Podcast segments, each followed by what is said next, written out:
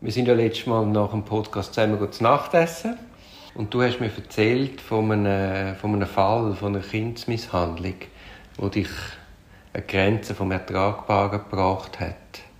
Was machen so zum Teil grauenhafte Sachverhalte mit dir selber? Ja, normalerweise nicht wahnsinnig viel. Normalerweise. Also, wir machen das ja jetzt auch schon, wir beide machen das jetzt auch schon über 20 Jahre. Und wie bei einem Chirurg oder bei einem Polizist, wenn der irgendeinen Sachverhalt ankommt, dann äh, kommt er keine Krise mehr über, sondern macht einfach sein Ding. Aber der Fall, der, der ist so schlimm für mich, dass ich äh, wirklich dann so eine Art Debriefing gebraucht habe nachher, ne? um irgendwie wieder einigermaßen äh, in die Gang zu kommen.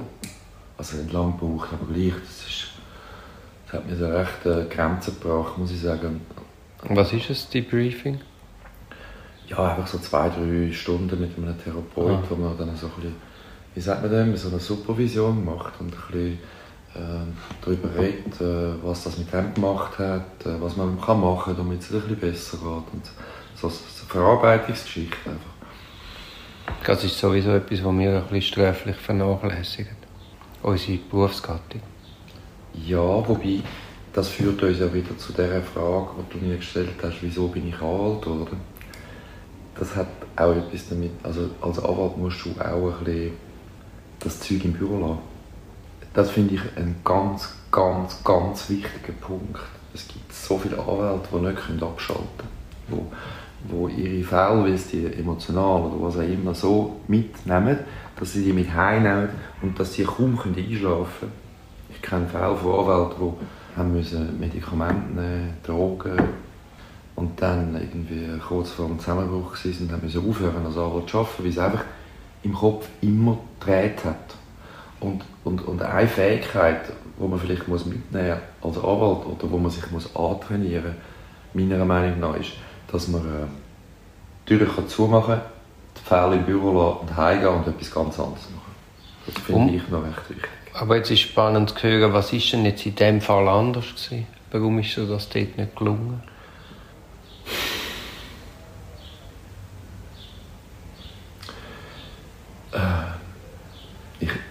weiß es auch nicht so recht. Das ist, äh, das ist mir einfach auch gegangen. Ich glaube vielleicht auch, weil... Nein, nicht mit meinen eigenen Kind.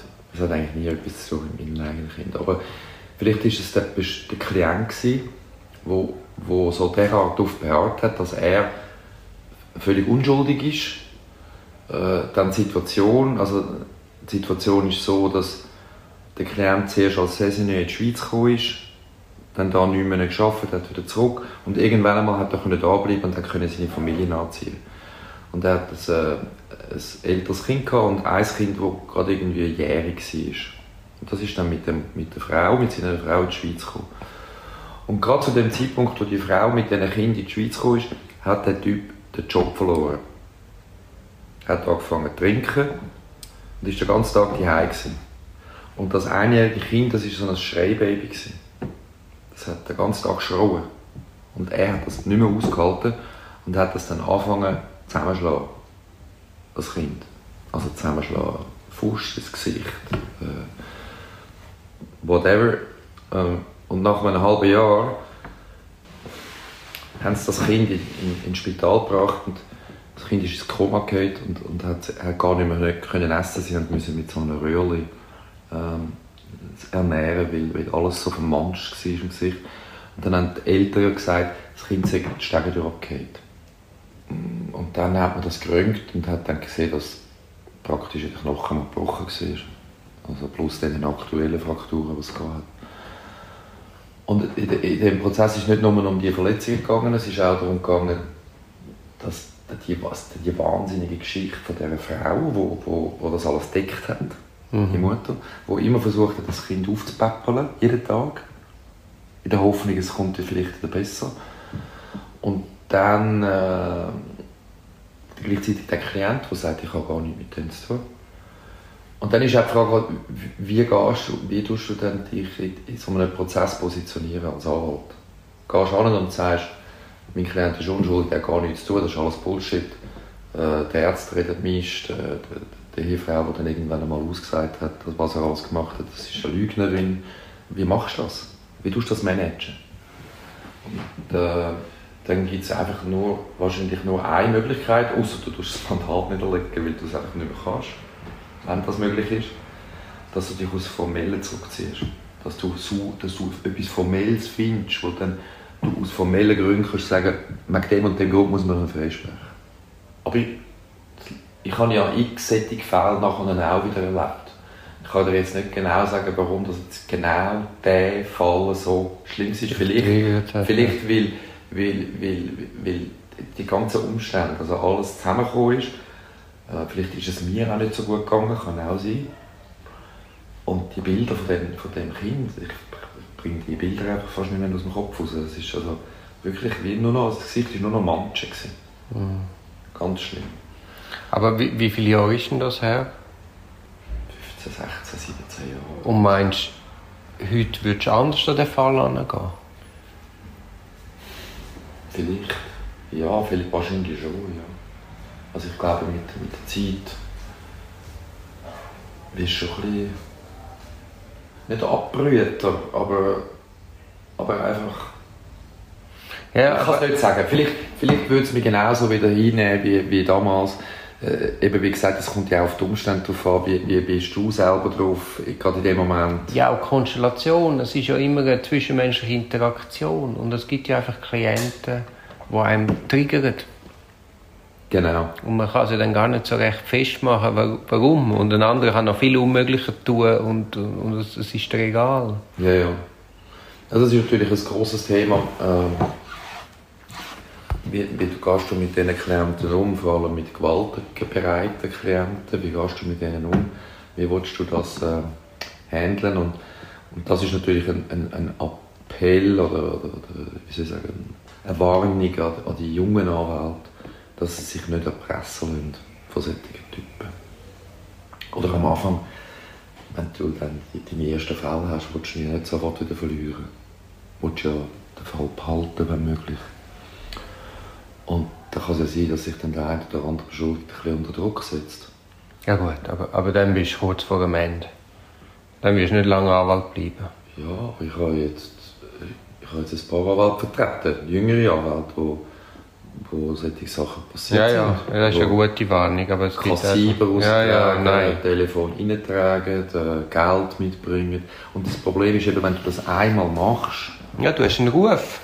Ja, genau. Das kommen wir auch immer mit über. Da wird gesagt, ja, aber der macht es und der macht es auch. Genau. Also das machst das du nicht lang. Und das darfst du nicht machen, das ist ein No-Go. Ja, ja. Und auch Gefahr hin, dass du dann halt einfach das Mandat verlierst, Schicksal. Ja, sicher. Also, es hat auch etwas mit Selbstachtung zu tun. Ja, ja, ja. Einfach mit, vielleicht ist ja am Anfang der Überlebenstrieb noch ein bisschen größer. Vor allem, wenn man dann irgendwie so in dieser Phase ist, wo man, wo man, wo man nicht mehr so liquid ist. ja, das ist ein, ein falsches Berufsverständnis und man kann ja das auch immer gut erklären, warum also, man das nicht Duri, macht. Duri, das sind sehr schöne Worte, du das Aber ich sage immer, Moral musst du dir können leisten Das ist eine Frage. Das ist eine Frage. Hat unser Beruf etwas mit Moral zu tun? Nein, aber mit, ja, vielleicht schon auch. Moral, es ist immer die Frage, wie man das definiert. Ähm, moralisch handeln heisst aus unserer Sicht heraus, dass wir einfach gewisse Sachen nicht machen. Wir machen einfach gewisse Sachen nicht. Das hat Grenzen. Ähm, wir, wir gehen nicht zum Beispiel, obwohl das bei uns immer behauptet wird, ich habe letztens mit einer Staatsanwältin geredet, beziehungsweise mit einer Oberrichterin. Also eure, eure Kanzlei? Nein, ich, ja, also unsere Kanzlei. Äh, ich habe letztens mit einer Oberrichterin geredet, die hat gesagt, ja, das machen die ja sowieso. Also, Was machen die sowieso? Wir haben über Zeugenbeeinflussung geredet. Mhm. Ah, ja, Dann habe ich sie ganz entsetzt angeschaut und gesagt, äh, ob sie eigentlich, also, mhm. was sie für eine Vorstellung haben, sicher nicht. Und, und ich habe manchmal das Gefühl, Strafverteidiger sind noch fast die moralischeren Menschen als Zivilrechtler. Weil die das glaube ich auf jeden Fall. Ja, weil die einfach nicht, die sind sich diesen Grenzen gar nicht bewusst. Und wir, die jeden Tag mit, mit, mit Leuten zu tun haben, die Grenzen überschreiten, sind uns dem umso mehr bewusst und wissen ganz genau, wo das die rote Linie ist, wo es nicht mehr weitergeht. Und darum wehre ich mich auch so dagegen, dass man uns kontrolliert. Und das ist wieder ein anderes Thema. Also ich meine, die Geschichte mit äh, zum Beispiel POZ, wieso werden wir kontrolliert, wenn wir in eine Einvernahme gehen, das ist mir bis heute noch ein Rätsel.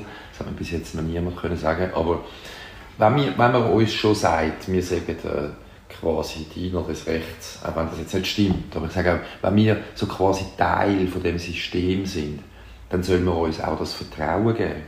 Und wenn man das nicht gibt, dann kann man es vergessen, dann machen wir, was wir wollen. Ich habe das eben sehr bewundert. Du machst die Anwaltsprüfung, kommst das Patent über und der Staat gibt dir mal unglaublich viel Vertrauen. Genau.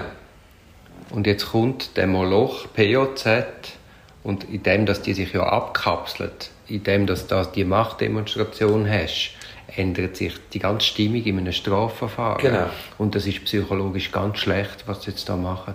Und hat dann sich Gott damit keine Sekunde die Wirkung überlegt. Das ist, ja genau, das stimmt. Also es ist, es ist für jeden, der dort rein muss, eine Katastrophe. Vor allem, wenn du noch mehrere Einvernahmen hast, wo du da raus musst. Dann musst du wieder rein, musst dich wieder kontrollieren und so weiter und so. Es ist einfach, ich finde einfach, es ist ein Misstrauensvotum gegenüber den Anwälten. Das sind übrigens nebst den Dolmetschern die einzigen, die kontrolliert werden. Polizisten und Staatsanwälte laufen einfach durch. Ist es einfach, finde ich, je länger, je mehr ein Skandal. Das ist ein Podcast aus der Reihe Auf dem Weg als Anwältin. Ich hoffe, der Podcast hat dir gefallen. Für mehr Podcasts schau doch auf meiner Homepage www.duribonin zusammengeschrieben.ch. Viel Spaß beim Entdecken von weiteren Podcasts.